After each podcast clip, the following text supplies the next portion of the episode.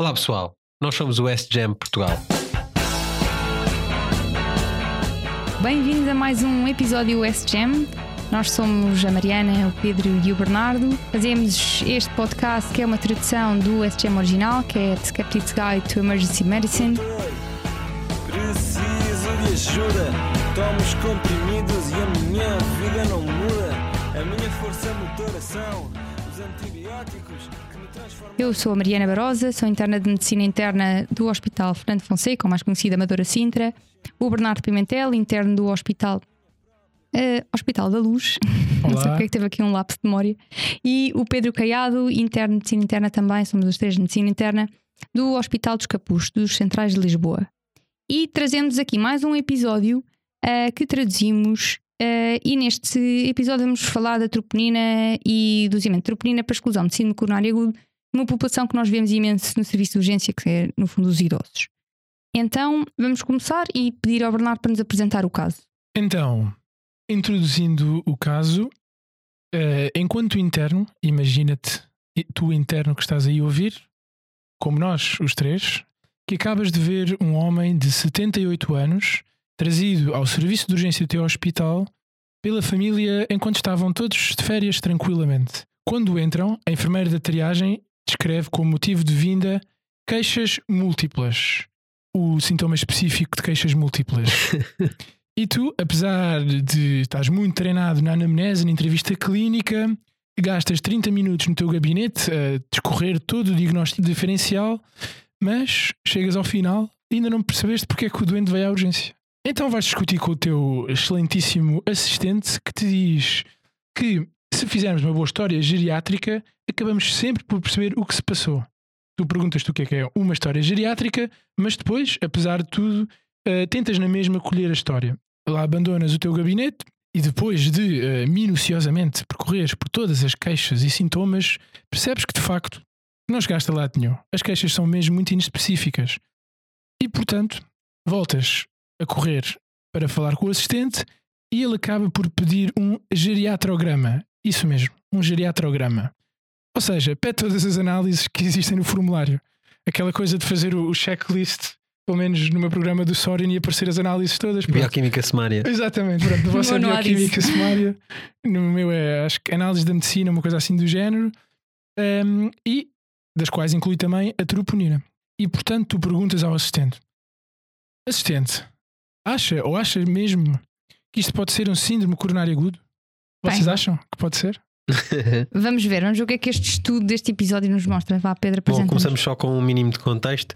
Como todos sabemos, os doentes com mais de 65 anos são responsáveis por cerca de 15% das admissões nos serviços de urgência.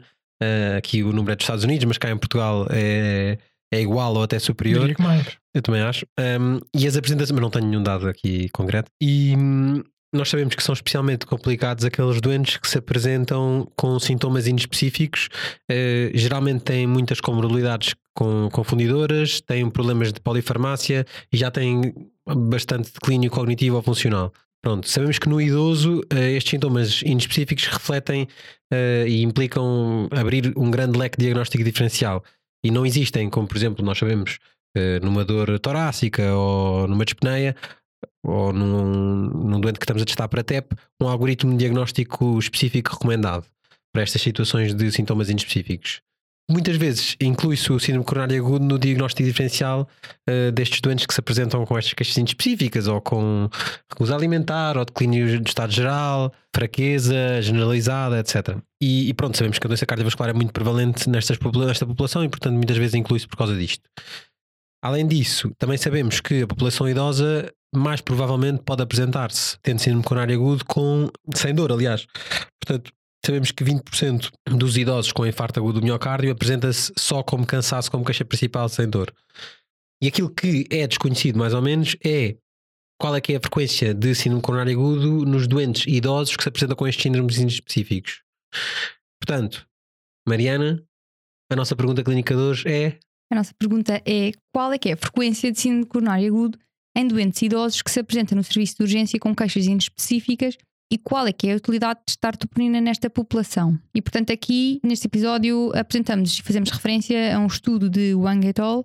que é troponin testing and coronary syndrome in geriatric patients with non-specific complaints. Are we overtesting? De um estudo de janeiro de 2020. Ok, qual é que é a nossa pico? Bem, então, pico. Qual é que foi a população que interessou primeiro a estes autores? Foram ver doentes com pelo menos 65 anos de idade que se apresentavam no serviço de urgência com queixas principais inespecíficas e cujo valor de troponina foi pedido.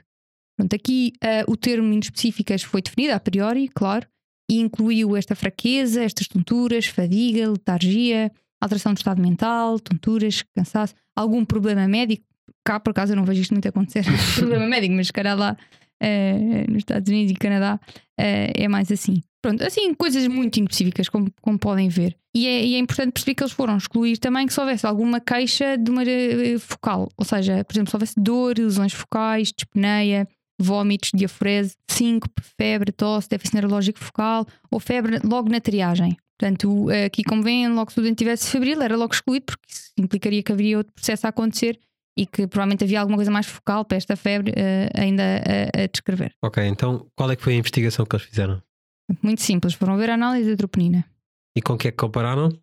Nada, simplesmente. Ok, portanto era um estudo mais uh, retrospectivo descritivo. Uhum. Ok, então vamos aos, aos resultados. Quais é que eram os resultados principais, aos outcomes principais? Então, foram ver cinco outcomes principais.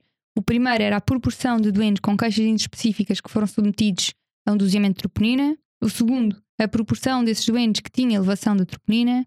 Terceiro, a proporção de doentes com síndrome coronário agudo na primeira admissão no serviço de urgência ou dentro dos primeiros 30 dias. A utilidade da análise à troponina para diagnóstico ou exclusão de síndrome coronário agudo. E, por fim, quinto, a frequência de outras causas de elevação de troponina nesta população. Mariana, porquê é que escolheste este artigo? Estamos todos curiosos para saber porque é que o trouxeste. Então, eu escolhi este artigo porque eu identifico-me muito com o que os autores pensaram.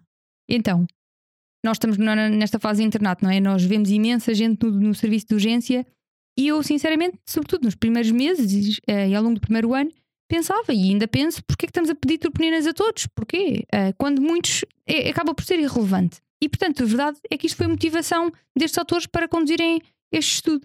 Vocês também ouvem alguns caros colegas a chamar isto de troponinite? Já ouviram esta, esta, já ouvi. este termo? Eu nunca ouvi, mas já li. Este termo zoológico. Já, ah, já, já, já li, já li no, no, ah, existe, no Palm Crit. Existe literatura sobre Não, não, o melhor é a lesão miocárdica. Agora já, muitos não são infartos tipo 2, são. Sim, lesão, lesão miocárdica. miocárdica. Lesão miocárdica é aquela elevação. Associada mas a... não usam o termo troponinite. Troponinite já li em blogs, mas nunca, nunca ouvi dizerem. Não, porque no serviço de urgência do qual eu faço parte, o Hospital Beatriz Ângela é um termo que é regularmente utilizado.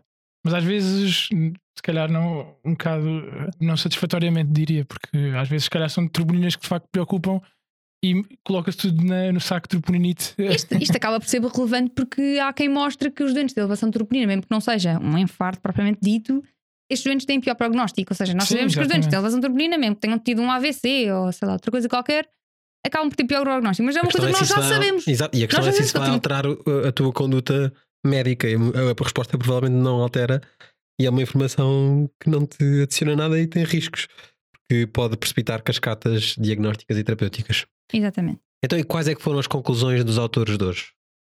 Então, as conclusões deles foi Enquanto que a consideração de um síndrome coronário agudo é prudente em idosos selecionados com queixas específicas, a verdade é que o síndrome coronário agudo foi raro e nenhum doente recebeu terapêutica de reperfusão. Neste estudo? Neste estudo, exatamente. Dados os falsos positivos neste estudo, eles concluem que os resultados podem não apoiar que se teste para síndrome coronário agudo com o de troponina de forma por rotina nesta população. Portanto, atenção aqui, ó, podem não apoiar, não é? Claro que eles também aqui se salvaguardam uh, e são pouco taxativos, o que percebo, não é? Dadas as limitações também inerentes à metodologia do estudo. Ok, Bernardo, homem das checklists. Queres, queres bombardear com checklist? Cá vamos nós, este bombardeamento amigável. Portanto, queres só explicar a origem destas checklists que nós usamos já agora, que nós na semana passada, aliás, no, no, episódio passado não explicamos? Então, nós utilizamos umas checklists validadas, diria que validadas, uh, por um estudo publicado no Annals of Emergency Medicine em 1996, mas que agora também acaba por já ter sido atualizado e revalidado pelo Ken. Na verdade, foi pelo tutor do Ken. Exato, pelo o grande ídolo dele, um dos grandes ídolos dele, o Dr. Andrew Worcester, que começou o programa Best Evidence in Emergency Medicine Program, que é, no fundo, um programa de, de utilização da melhor eh, medicina baseada na prova científica ou na evidência na medicina de emergência. Que é o, a checklist BAM. Uhum. Bam. BAM. Exato. Ok. Então, e, temos checklist para vários tipos de estudos, não é? Exatamente. Então, neste caso foram feitas duas checklists, uma inicial que talvez não valha a pena estarmos aqui a, a decorrer sobre ela, porque das 12 perguntas, todas elas foram positivas, e estamos a falar da checklist oficial do CIBM, eh, em que das 12, 11 foram positivas e a única que não foi positiva, a única, que- a única em que a resposta foi não, era a que dizia respeito aos dados omissos, à missing data na publicação, que é uma coisa que eles não, eh, para a qual não se prepararam previamente, mas que é uma coisa também bastante frequente e difícil de ultrapassar em todos os estudos retrospectivos. Portanto, indo para a revisão eh, propriamente dita do SGEM, a revisão preparada e pré-feita para estudos observacionais, como é o caso, e dos quais vamos agora eh, iniciar. E eu vou perguntar à Mariana, ponto por ponto, o que é que ela acha deste assunto. Portanto, o estudo abordou um assunto claramente eh, focado e claramente definido. Sim, como vimos, eles focaram-se especificamente no síndrome coronário agudo e na população idosa, usaram esta coorte para avaliar a utilidade do doseamento da troponina em doentes que se apresentam com queixas inespecíficas. Boa. Nós gostamos de coisas definidas e pragmáticas. Boa. Em segundo lugar, os autores utilizaram um método apropriado para responder à questão que eles próprios colocaram. Mariana. Sim, sim, usaram um método apropriado. Claro que teria sido melhor se tivessem feito um estudo multicêntrico, prospectivo, coorte, mas a metodologia deste estudo foi muito boa. Ok, certo. Terceira pergunta. O recrutamento da coorte foi feito de forma aceitável? Achas que não houve aqui viés de seleção, ou, entre outros? Isto tudo foi bastante aceitável, ah, mas há limitações inerentes, tanto à colheita retrospectiva dos dados, como ao facto de saber se os revisores independentes ah, não só estavam cegos para, para a colheita dos dados ou não. Pronto, tem- também tem as suas limitações. Ok, prosseguindo. Agora vem a quarta e a quinta pergunta eh, seguidas. Quarta sobre a exposição e a quinta sobre eh, o resultado. Portanto, a quarta sobre a exposição, pergunto-me se esta exposição, ou seja, as queixas inespecíficas, que foi o fator ao qual expusemos a nossa população, se foi avaliada esta exposição de forma rigorosa para minimizar o viés. E a quinta, em relação ao resultado, pergunto se este foi rigorosamente avaliado para minimizar o, viés. E aqui no resultado estou a falar daqueles cinco resultados esperados que já foram mencionados no início. Mariana, o que é que achas? Então, há aqui alguma incerteza em relação a isso. Ou seja, a exposição é sempre difícil de avaliar neste caso, em que havia sintomas inespecíficos no- nos idosos, e apesar de que eles tentaram definir e de forma rigorosa o que, é que, era- o é que eram estas queixas inespecíficas. Portanto, ficamos aqui com, com as limitações também inerentes a um, um estudo retrospectivo e algum viés também inerente. Ah, em relação aos resultados, a verdade é que foi bastante rigoroso, não é? Ainda assim, tem, tem sempre as suas limitações e, e depois ao longo do, Uh, acho que também não vale a pena aqui andarmos uh, a refê-las todas. Hum, Ok, pronto. Então, em relação à exposição, um bocado eh, incerto. Em relação ao resultado, sim, eles foram de facto rigorosos. E, portanto, sexta pergunta. Os autores identificam todos os fatores de confundimento importantes? Bem, aqui segundo a análise SGM também ficou aqui um bocadinho incerto, se for analisar todos os importantes. Hum, Mas pronto. ok. Mas não se pode crer tudo. Sétima pergunta. O seguimento dos indivíduos foi suficiente? Bem, aqui não. O seguimento não podia ter sido bastante melhor. Por exemplo, eles podiam ter ido às análises, às autópsias e tentar perceber não só as mortes coronárias, como tentar contactar os doentes que tivessem uma perda de follow-up ao- aos 30 dias. Eles ficaram simplesmente pelo que estava registado eh, pronto, nos registros clínicos. O que é perfeitamente compreensível. Eu acho que se tivesse a fazer Ai. este trabalho também não ia ter, não me ia dar o trabalho de ligar a toda Quer a gente. dizer, há muitos trabalhos que dependem 500 disso. vezes. Mas quer dizer, acredito que Acho compreensível, mas, mas acho que de facto é, um- é uma, se calhar, destas limitações a, a que me parece Uhum. mais relevante. Quer dizer, a mais não sei, mas uma das maiores, pelo menos. Mas pronto, também é isso. Há, há sempre problemas metodológicos, ainda por cima em estudos retrospectivos. Mas pronto. Oitava pergunta. Quão precisos são os resultados? Bem, aqui a precisão de facto foi fraca. Temos um intervalo de confiança de 95% e com isto a sensibilidade foi de 48% a 100%. Isto é enorme. É. A especificidade foi melhor, foi 77% a 95%, mas a verdade é que temos de nos lembrar que estas medidas acabam por estar relacion- correlacionadas uma com a outra. E, portanto, a fraca sensibilidade, obviamente, que se reflete na especificidade. Se os autores tivessem escolhido um cutoff diferente para a troponina, podiam ter melhorado a sensibilidade. Quer dizer, isto em detrimento da especificidade, faz todo o sentido. Pronto, nona pergunta. Uh, Mariana e Pedro, sinceramente, acreditam nos resultados? Ah, eu sim. Eu acredito. Uh, décima pergunta. Os resultados poderão ser aplicados à nossa população aqui portuguesa? Bem, como sempre, não é? Sobra sempre esta questão. Não tenho bem a certeza, eh, quer dizer, isto é um estudo unicêntrico a nível urbano, quer dizer, depende do sítio onde cada um trabalha e cada um tem de ser capaz de fazer uh, esta crítica. No hospital de nível 1 também, mas de qualquer das formas, neste caso em concreto, tendo sido a população bem definida, parece-me que será mais ou menos aplicável a qualquer serviço de urgência em que se meça troponinas em que tenha doentes com mais de 65 anos. Não sei se concordam comigo. Eles acabaram por, eh, por fazer uma, uns critérios de seleção bastante abrangentes. Isso, eu, até diria que sim, não é? Mas agora imaginem que isto era de facto um estudo na China ou na Ásia. É, se calhar é já um bocadinho diferente. Acho que aqui às vezes por condições socioeconómicas. a minha conclusão pessoal é que, olhando para, para os critérios de, de inclusão e de exclusão, que eu acho que são bastante bem definidos, portanto, eh, relembrando, eles excluem os doentes com 5, com diafrese, com febre, com sintomas neurológicos focais, com dor, vômitos, etc. Portanto, excluindo isso tudo e, de facto, concentrando-nos nestes doentes com clínico de estado geral, fraqueza generalizada, ai, não se mexe, não come, não nada. Uh, uh, estes, que o que nos vem perguntar. Estes doentes assim mais, mais inespecíficos, eu uh, acho que acho que este estudo acho que está bastante bem feito para, para sugerir que provavelmente precisamos de pedir um talvez um eletrocardiograma e se não houver sinais de esquema no eletrocardiograma obviar o pedido de, de, de troponina. É a minha conclusão que eu tiro para, para aplicar a esta população, que é, outra vez, bem definida e, e, e restrita. Então, verdade, estava à espera da última pergunta, que é se os resultados deste estudo correspondem à evidência existente. Lá está, a, a última pergunta, a décima primeira, é se os resultados do estudo correspondem uh, à prova científica existente. Bem, boa pergunta, porque na verdade não sabemos. Parece que não há estudos prévios a olhar para este assunto, não é? Uma dúvida que, que nós aqui três temos e não há estudos prévios a olhar para este assunto. Uhum. Palmas para os autores. Uhum. De facto, é, não, é, é um estudo até original, parece-me, é, não é? é uhum. A metodologia é bastante original. Por alguma razão escolhemos. é, exatamente.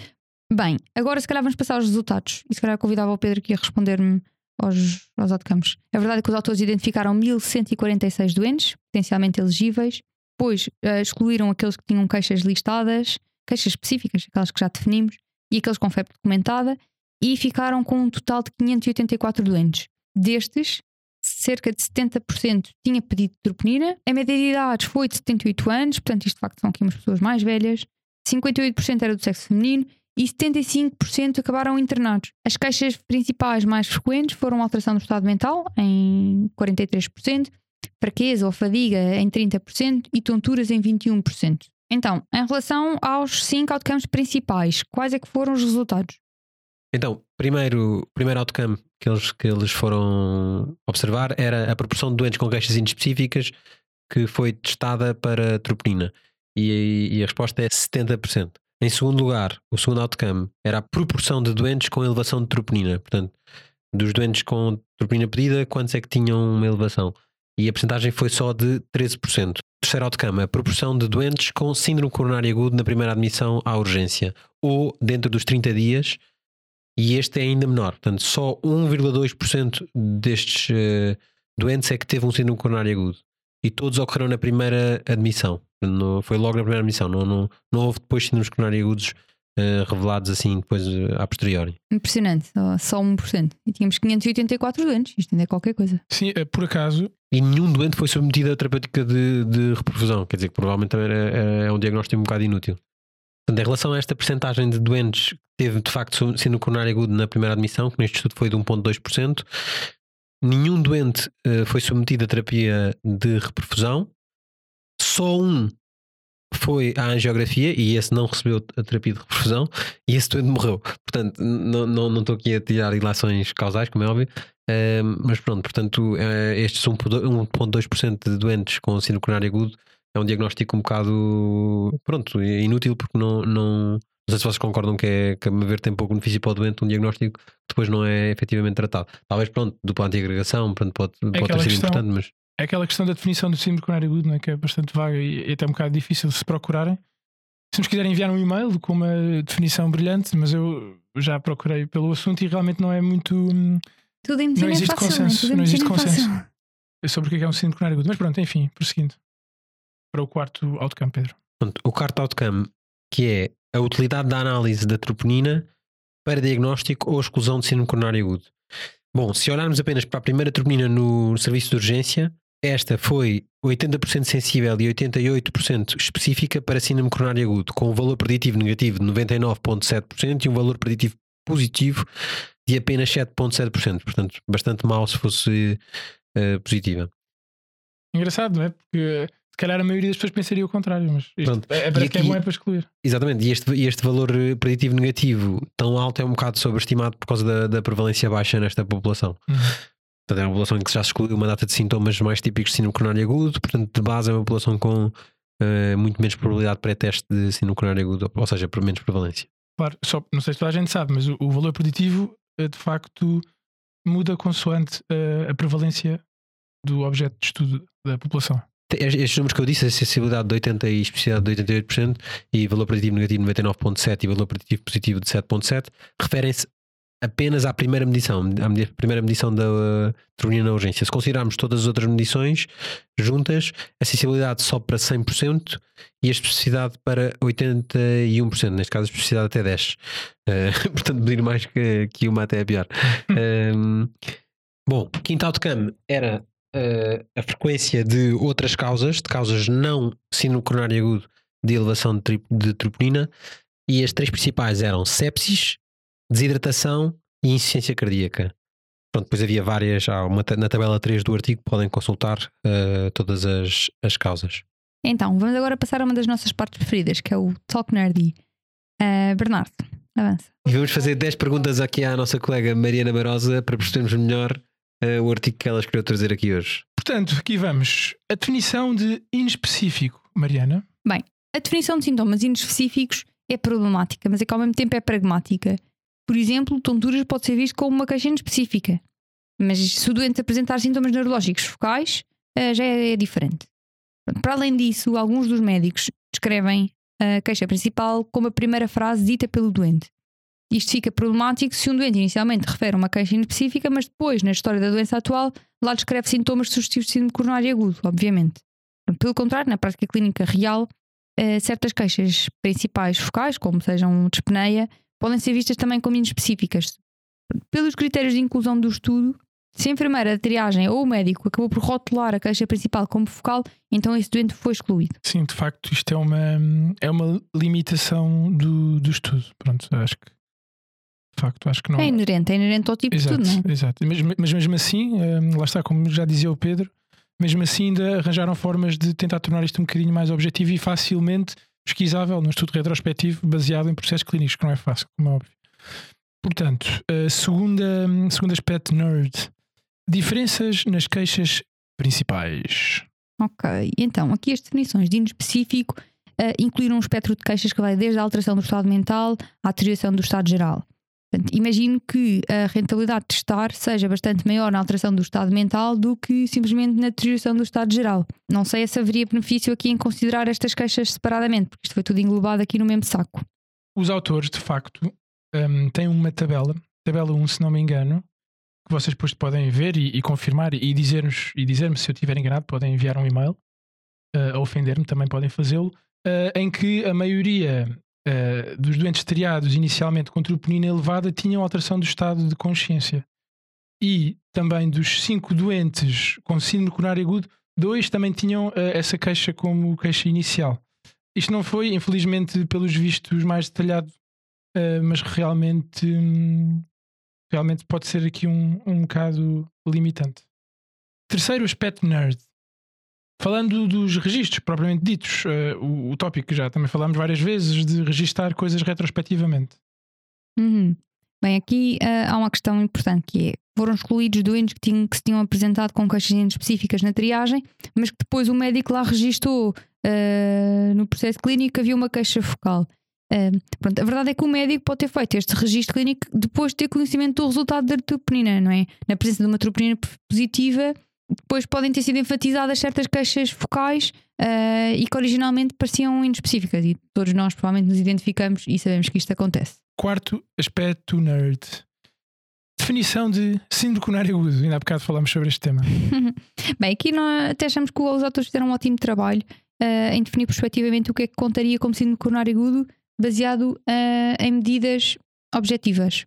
No entanto, uh, nem a decisão de levar um doente para a revascularização, nem para realizar testes de stress, se correlaciona de forma perfeita com o síndrome coronário agudo. Portanto, pode haver aqui um excesso de designação de doentes com síndrome coronário agudo. Por outro lado, com base na informação fornecida, não podemos estar 100% certos de que os 5 doentes que foram diagnosticados com síndrome coronário agudo tiveram realmente um síndrome coronário agudo. Sim, os autores aqui utilizaram a definição da, da sociedade americana mas realmente não há consenso na, na definição do síndrome coronário agudo. Exatamente. Portanto, agora vamos falar sobre um ponto-chave que é, já também o abordámos, a utilização do único doseamento de troponina. Ok. Então, mesmo após a utilização de troponinas de alta sensibilidade, este teste nunca foi binário. Sempre houve muitos doentes numa área cinzenta, em que é muito importante o juízo clínico, ou mesmo a repetição do teste, como bem sabemos. Portanto, no estudo, o valor de troponina é interpretado baseado em apenas um doseamento. Será que esta análise teria sido mais rigorosa se tivessem sido considerados doseamentos sucessivos? Ou mesmo a interpretação do médico? Quer dizer, possivelmente, não é? Mas fica a dúvida. Talvez, sim, sim. Sim, isto pronto, é, é, eu acho que é um tema para, outra, para outras leads, para outro episódio, eventualmente. Não, não é bem o tema, mas sim, é, é um, é um fator a ter em conta. Um, agora, não só em relação ao doseamento, mas em relação aos ensaios de troponina em si, porque aqui há uma questão, Mariana. Uh, sim, agora que questões mais laboratoriais, por exemplo, o estudo usou dois, dois diferentes tipos de ensaios.